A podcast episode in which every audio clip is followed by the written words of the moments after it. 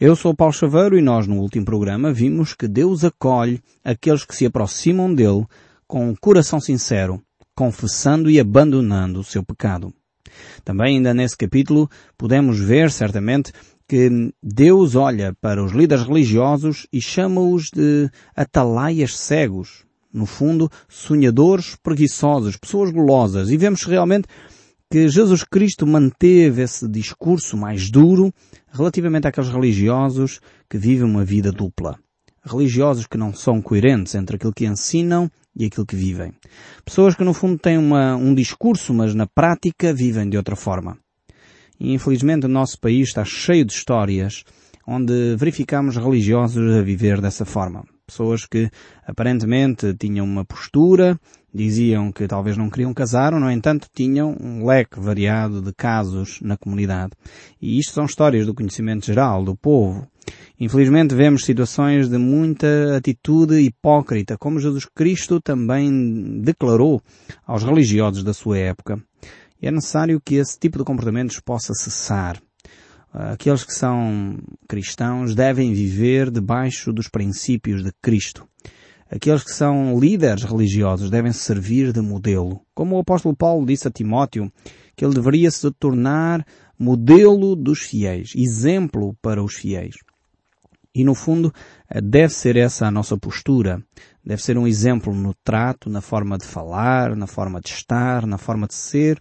No fundo, ser coerente entre aquilo que nós vivemos e aquilo que nós dizemos em que acreditamos. Uh, realmente é necessário que cada um de nós possa viver uma vida coerente, uh, uma vida exemplar, uma vida que é modelo para aqueles que cruzam conosco. Estamos assim, isto foi o capítulo anterior, nós vimos uh, no programa anterior, e agora encontramos-nos no capítulo 57, e eu gostaria de ler convosco a partir do verso 1. Vejamos então o que é que a palavra de Deus nos diz uh, neste verso 1 do capítulo 57 do livro de Isaías. Diz assim, parece o justo e não há quem se impressione com isso. E os homens piedosos são arrebatados, sem que alguém considere neste facto. Pois o justo é levado antes que venha o mal, e entra na paz. Descansa nos seus leitos os que andam em retidão. Com estas palavras aqui o profeta mostra o preço de uma vida reta. O preço que se paga por viver uma vida justa, pura e eh, coerente. Como o próprio Jesus Cristo, eh, assim como os apóstolos e os profetas, muitos daqueles que quiseram manter uma vida exemplar foram mortos, foram discriminados, foram martirizados eh, por aqueles que de alguma forma preferem uma religião, tradição, e dessa forma uh, não querem ter uma vida coerente com a palavra de Deus. É impressionante às vezes ver este tipo de situações ocorrer, mesmo à nossa volta. Pessoas que começam a ouvir o programação do livro, começam a tentar ajustar a sua vida um, àquilo que a Bíblia diz, cristãos que já viviam o seu cristianismo, iam à sua igreja, à sua comunidade, mas começam a conformar a sua vida àquilo que a Bíblia diz, e é interessante ver, interessante sem que isso seja necessariamente bom, mas é interessante ver que as pessoas que vão à mesma comunidade, muitas vezes, pessoas que até se dizem também cristãos, são os primeiros a criticar. Isto não faz sentido. Uh, se nós olharmos na perspectiva humana, uma pessoa que se torna mais afável, uma pessoa que se torna mais meiga, uma pessoa que se torna mais atenciosa para com os outros, porque está a aplicar os princípios de Deus, começa a ser discriminado. Isto só se pode compreender uh, aos olhos uh, espirituais. No fundo, uh, como dizia o autor do livro de Hebreus, são os homens dos quais os, o mundo não era digno. Isto nós encontramos no livro de Hebreus capítulo 11, ao falar dos heróis da fé. e muitas vezes é, é assim que o mundo vê. Uma pessoa que procura a justiça ainda é discriminada por isso. Uma pessoa que procura a retidão ainda é discriminada por isso. Uma pessoa que procura viver dentro dos padrões de Deus ainda é discriminado por isso. E muitas vezes discriminado por alguém que se diz cristão. Discriminado às vezes até por líderes religiosos. Mas isso não é de surpreender. O próprio Jesus Cristo foi discriminado pelos líderes religiosos da sua época. E todo aquele que vive piamente ou procura viver piamente será perseguido. Será alguém que vai ser maltratado e desprezado. Isto é uma promessa que se encontra no livro de Timóteo. Às vezes nós não queremos ouvir estas promessas porque elas são dolorosas, mas quem procura viver piamente, quem procura viver dentro dos padrões de Deus, uh, sofrerá esse tipo de discriminação. Porque o mundo não suporta a luz, não suporta ver o que é correto. As pessoas até percebem uh, que é uma atitude correta, mas isso choca exatamente com a sua atitude de corrupção, com a sua atitude uh, de mentira, com a sua atitude de trevas e por isso as pessoas preferem discriminar, encontrar alguma coisa para discriminar essa pessoa, pô-la de lado e dessa forma então não ter que ouvir mais aquele discurso. Porque é incomodativo. Ouvir a verdade incomoda. Ouvir dizer que nós precisamos de Cristo porque pecamos, porque mentimos, porque roubamos, porque temos comportamentos sexuais eh, que não são conforme a vontade de Deus e que têm consequências depois na nossa vida conjugal, na nossa vida relacional, eh, isso incomoda. E é exatamente o que diz agora o texto a seguir, o verso 3 deste capítulo 57 diz, Mas achegai-vos para aqui, vós, ó filhos de agueireiros, descendente de adúlteros e da prostituta. De quem zombas? Contra quem escancaras a boca e deitais para fora a língua? Porventura não sois filhos da transgressão, descendência da falsidade? Debaixo das árvores que se dão sombra, vocês se entregam à imoralidade para adorarem os deuses da fertilidade. E nas fendas das rochas, perto dos ribeirões, vocês oferecem os seus filhos em sacrifício aos deuses pagãos. Esta é realmente uma descrição terrível. E às vezes ouvir estas verdades doem. E é exatamente por isso que o povo de Israel muitas vezes matou os seus próprios profetas. Porque quando o povo era apresentado e era exposto o seu pecado, eles reagiam. Aqui Deus claramente diz que havia imoralidade sexual no meio do povo de Israel. Havia este tipo de comportamentos que eram contrários à vontade de Deus. Em vez de cada um ter a sua esposa e cada uma esposa ter o seu marido, não. Dedicavam-se à prostituição e chamavam isso culto de adoração. Porque era os deuses da fertilidade.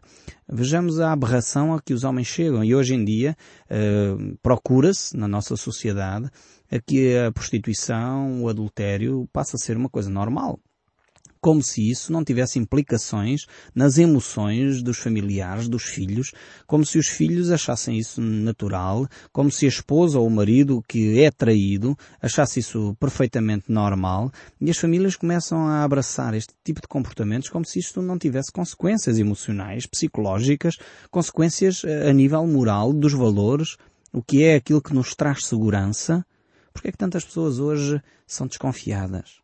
Porque uma das razões, não será certamente a única, mas uma das razões é porque eles viram os seus pais em quem confiavam, em quem deveriam ser aquelas pessoas que nunca os abandonaram, que nunca lhes falharam, a ser exatamente os primeiros a falhar, os primeiros a cometer infidelidade, os primeiros a não serem pessoas responsáveis, os primeiros a desenvolver mentiras para encobrir atitudes e comportamentos que são claramente contrários àquilo que nós prometemos no dia em que casamos, e é óbvio que este tipo de situações têm consequências. Tem consequências na nossa confiança para com os outros, tem consequências nos nossos relacionamentos. Se nós não podemos confiar nos nossos pais, vamos confiar em quem? Se o nosso pai ou a nossa mãe andou-nos a mentir durante anos, a dizer que era fiel a uma determinada pessoa e afinal tinha mais uma ou duas pessoas eh, no seu relacionamento, como é que nós vamos desenvolver um, um sentimento de confiança para com alguém? As pessoas em quem nós deveríamos alicerçar a nossa confiança são as primeiras a nos trair, não sei se conseguem perceber a dimensão uh, da, da preocupação de Deus. Não é só uma questão de moralidade ou imoralidade. Não é só uma questão de, de dizer, ok, é errado cometer adultério. É errado eh, a homossexualidade. É errado uh, ter um relacionamento sexual sem ser responsável por causa das doenças. Não, é que tem consequências práticas. E muitas vezes nós não percebemos que a preocupação de Deus não é simplesmente decretar uma determinada uh, sentença para que aquilo fique lá e a pessoa tenha que viver rigidamente aquilo sem perceber as consequências. É quando uma pessoa tem um comportamento sexual e tem relacionamentos sexuais irresponsáveis, depois verificamos que o nosso país é um dos países da Europa com a maior taxa de adolescentes grávidas. E isto não nos faz pensar um bocadinho? Basta simplesmente dizer que, ok, o amor é livre e cada pessoa pode ter relacionamento sexual como lhe apetece. Como é que é um discurso destes? É um discurso responsável? Temos sem dúvida que educar as nossas crianças, os nossos filhos, para comportamentos sexuais responsáveis. E isso deve ser alicerçado em relacionamentos responsáveis e comprometidos. E é por isso que a Bíblia nos mostra claramente que isso deve acontecer no contexto de um casamento. Se eu não estou disposto a celebrar uma aliança duradoura com alguém, como é que eu posso permitir que um relacionamento sexual possa se desenvolver? E nós temos pervertido e invertemos todos estes valores. E depois ficamos chocados quando a nossa sociedade está no estado em que está. Aqui o povo de Israel estava a sofrer o mesmo tipo de comportamentos. É interessante ver aqui que Deus começa por dizer que esta descendência era uma descendência de filhos de aguareiros. E nós temos muito esta tendência uh, também. Não só uh, termos, infelizmente, comportamentos que não são responsáveis, como ainda mantemos esta superstição uh, na nossa sociedade. As pessoas vivem debaixo de superstições, dos maus olhados, de atitudes uh, de cobiça. Infelizmente, muita gente no nosso país vive oprimida por seres espirituais. E, no entanto, as pessoas continuam a ir atrás dos horóscopos, continuam a ir atrás de, de, dos astros que influenciam ou não influenciam a nossa sociedade. É, é, é incrível ver como o ocultismo tem força na nossa nação que se diz 98% cristã. Eu não percebo como é que isto é possível. Mas na realidade, as pessoas dizem-se cristãos, mas depois andam atrás de saber o que é que os astros dirão sobre aquilo que me vai correr no dia de hoje. E realmente isso significa que nós vivemos debaixo de um poder supersticioso muito grande. Qualquer revista, qualquer jornal tem hoje horóscopos que saem diariamente. E, e isto dizemos que o nosso povo é um povo cristão. Não é. É um povo pagão, é um povo que segue os astros. Mais valia que as pessoas não dissessem que eram cristãs. Pelo menos eram mais honestas. E, de facto, a, a, população que não segue a Cristo deveria ter a coragem de assumir que não segue a Cristo. Ok, vou à igreja uma vez na vida. E isto é significado de que somos cristãos? Não leio a Bíblia. Não conheço a vontade de Deus. E até nem quero ler a Bíblia. Nem quero conhecer o que é que Deus me ensina. Isto significa que eu sou cristão? Ah, não, mas eu nasci, eu fui batizado quando, quando nasci. E a minha pergunta é, percebeste o que é que estavas a fazer quando foste batizado? Entendeste qual era o, o significado daquela cerimónia? No fundo, eh, parece que aquilo que Deus está aqui a dizer à nação de Israel se aplica muito àquilo que é o nosso povo. Eh, às vezes é mais fácil nós olharmos para os outros, pensar, bem, isto só aconteceu com a nação de Israel. Mas fizermos uma análise crítica à nossa sociedade, uma análise crítica à nossa postura religiosa, provavelmente vamos descobrir que muito daquilo que Deus condenou no povo de Israel está a condenar na nossa nação em Portugal. E nós precisamos de fazer uma séria reflexão sobre a nossa vida espiritual. Como é que nós nos conduzimos? Deus aqui condena a idolatria no povo de Israel. A minha pergunta é, será que nós temos ídolos no nosso, na nossa nação? Temos imagens de escultura aos quais dobramos os joelhos? Então se calhar aquilo que Deus disse à nação de Israel sobre a idolatria se aplica a nós. Deus condena a bruxaria, condena a feitiçaria, condena o consultar os mortos, condena o consultar os astros. A minha pergunta é, o povo português, a sociedade portuguesa tem este tipo de práticas de orar aos mortos? Será que nós temos esse tipo de práticas de falar com os mortos? Não precisa de me responder. Temos? Eu creio que sim. Temos prática de consultar os astros, de ver os horóscopos? Parece que sim. Então, aquilo que Deus diz à nação de Israel, se calhar aplica-se a nós.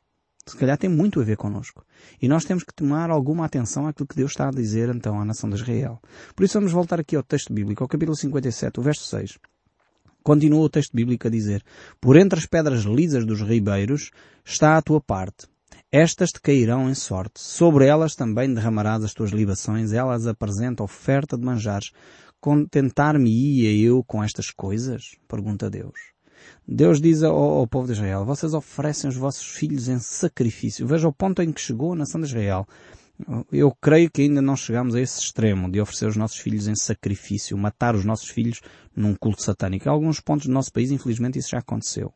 E é triste ouvir as notícias que chegam na nossa nação que revelam isto, ou às vezes os filhos que mataram os seus pais em sacrifícios em cultos satânicos.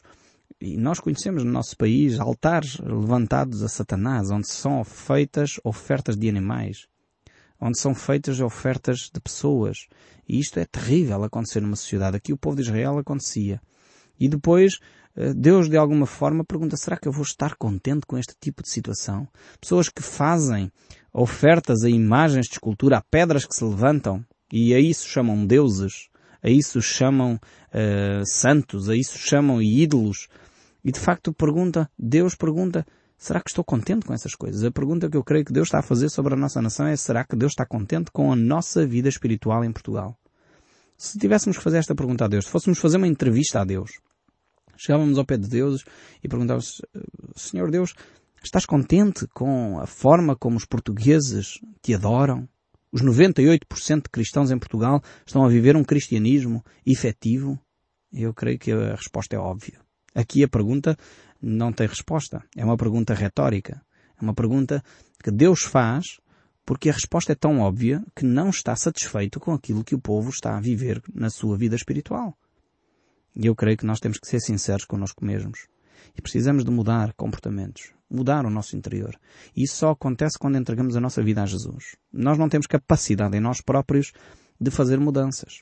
As pessoas que vivem atormentadas espiritualmente, Muitas delas no nosso país estão a ser tratadas em centros psiquiátricos, mas o problema muitas vezes é de ordem espiritual. Não tem a ver com psiquiatria, tem a ver com vidas que foram mexer em bruxarias, vidas que foram mexer em ocultismo, vidas que foram fazer orações aos mortos, pessoas que foram mexer com a astrologia, pessoas que se meteram e se envolveram com questões eh, muito duras nesta área e estão a ceifá-los. Não tem a ver só com distúrbios emocionais e psiquiátricos, tem a ver com problemas de ordem espiritual que são resolvidos pela ação de Deus. São resolvidos em nome de Jesus. Então procure uma igreja onde possam orar por si, orar pelos seus familiares e dessa forma eh, deixar que a verdade vos liberte. Esta é a recomendação que eu deixo para a nossa nação, que precisa de repensar a sua espiritualidade. O verso seguinte ainda segue a dizer, Sobe ao monte alto e elevado, pões o teu leito. Para lá sobes para oferecer sacrifícios. Detrás das portas e das ombreiras pões os teus símbolos eróticos, pões as cobertas sobre o teu leito e alargas para os adultos. Dizes-lhe as tuas exigências. Amas-lhe a coabitação e lhe miras a nudez. Vais ao rei com óleo e multiplicas os teus perfumes e envias os teus embaixadores para longe, até à profundidade do sepulcro. Aqui tem a ver este texto bíblico tentando traduzir, tem a ver com a vida uh, sexual do povo de Israel. Às vezes nós pensamos que Deus não se preocupa com a nossa vida sexual, preocupa-se. E Deus está aqui expresso neste texto bíblico exatamente isso, esse tipo de comportamentos sexuais. As pessoas pensavam que poderiam melhorar o seu comportamento sexual, a sua vida sexual, trazendo para casa uh, os pequenos deuses da fertilidade, trazendo para casa imagens de escultura e dedicando a eles uh, devoção. E isto é um tremendo erro. Quem criou o homem e a mulher uh, diz o texto bíblico, foi Deus. Deus criou o homem sexuado, com, com a expressão sexual, para partilhar entre homem e mulher. Isso é muito claro nas Escrituras. E tudo o que sai disto, de facto, é algo que Deus condena. Práticas sexuais com animais é aberração. Práticas sexuais entre homem e homem, mulher e mulher, é algo que Deus condena é algo que tem que ser abandonado, porque é pecado aos olhos de Deus. E aqui o povo de Israel estava claramente a ter comportamentos sexuais que não eram de acordo com a vontade de Deus e achavam isto normal. Achavam isto perfeitamente aceitável. Tinham os seus relacionamentos uh, fora do casamento. Aqui o texto bíblico narra exatamente isto.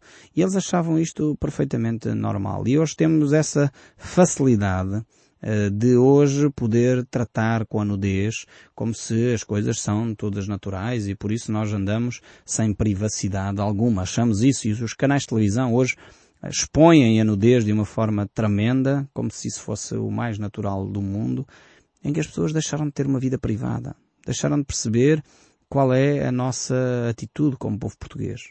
E o que mais me espanta não é os canais de televisão colocarem lá isso. O que mais me espanta é que as audiências sobem nesses momentos mais uma vez, eh, pergunto, onde estão os 98% de cristãos do nosso país? Que em vez de terem comportamentos de acordo com os princípios cristãos, de facto, eh, estão a ter comportamentos que vão contrários aos ensinos das Escrituras. Começamos a promover o adultério e depois estranhamos que as famílias acabam em adultério. Começamos a promover a nudez e depois estranhamos que as pessoas já não têm respeito uns pelos outros. E há coisas que estão interligadas e precisamos de recuperar aquilo que, que é fundamental no nosso relacionamento. E se nós olharmos para a história, vamos verificar que os grandes impérios, todos eles caíram quando chegaram a um ponto da sua moralidade em que já não havia moral. Se olharmos para o Império Romano, foi o que aconteceu. Se olharmos para o Império Grego, foi o que aconteceu. Se olharmos para o Império Babilónico, foi o que aconteceu. Se olharmos para os grandes impérios que hum, a história relata, todos eles chegaram a um ponto de imoralidade, de infidelidade, de corrupção, que já não era sustentável manter um Estado de Direito e por isso uh, as nações, os impérios implodiram. E é o que vai acontecer com a nossa Europa se continuarmos nesta toada. Em que já não há respeito pelo próximo, já não há respeito pessoal, já não há qualquer sentido uh, de valor próprio. As pessoas perderam respeito por si mesmas e por isso não podem exigir respeito dos outros. Precisamos de mudar comportamentos, precisamos de mudar atitudes. E aqui vemos que esses comportamentos chegam então até à corte real. São comportamentos que influenciam inclusive a política uh, do país. E é isso que o texto bíblico nos diz. A partir do verso 10 ainda nos diz, na tua longa viagem te cansas, mas não dizes, é em vão. Achas o que buscas e por isso não desfaleces. Mas de quem tiveste receio ou temor? Para quem mentiste e não te lembraste de mim, nem de mim te importastes? Não é acaso porque me calo isso desde há muito tempo e não me temes? Deus aqui vai fazer uma série de perguntas ao povo e depois prossegue. Eu publicarei esta tua justiça tua uh, quanto às tuas obras, elas não te aproveitarão. Vemos que muitas vezes nós queremos fazer muita coisa, mas de nada serve. E o verso 13, quando clamares a tua coleção de ídolos que te livre, levá-los-á o vento. Um assopro os arrebatará a todos. Mas o que confia em mim herdará a terra e possuirá o meu santo monte. Grande promessa esta. E realmente muitas vezes nós temos a nossa coleção de imagens. Achamos que é esta imagem a imagem certa a quem fazer as nossas orações e infelizmente a nossa religião cristã predominante uh, tem de facto uma panóplia enorme de recursos nesta área. Podemos recorrer ao santo tal, ao santo natal e depois, para agradar a toda a gente, temos então ainda o dia de todos os santos. E nós, de facto, temos que recomeçar a pensar a quem é que nós recorremos? A Deus ou à panóplia, à variedade uh, de imagens que nós temos? O verso 14 ainda diz, dir-se-á, aterrai, aterrai, preparai o caminho, tirai os tropeços do caminho do meu povo. Porque assim diz o alto e o sublime, o que habita a eternidade, o qual tem um nome santo, habito num alto e santo lugar, mas habito também com o contrito e abatido de espírito, para vivificar o espírito dos abatidos e vivificar o coração dos contritos. Este verso 15 recomendo vivamente que o sublinhem, ele é riquíssimo e eu espero sinceramente que ele continue a falar convosco, mesmo depois de desligar o vosso rádio. Que Deus abençoe ricamente e até ao próximo programa.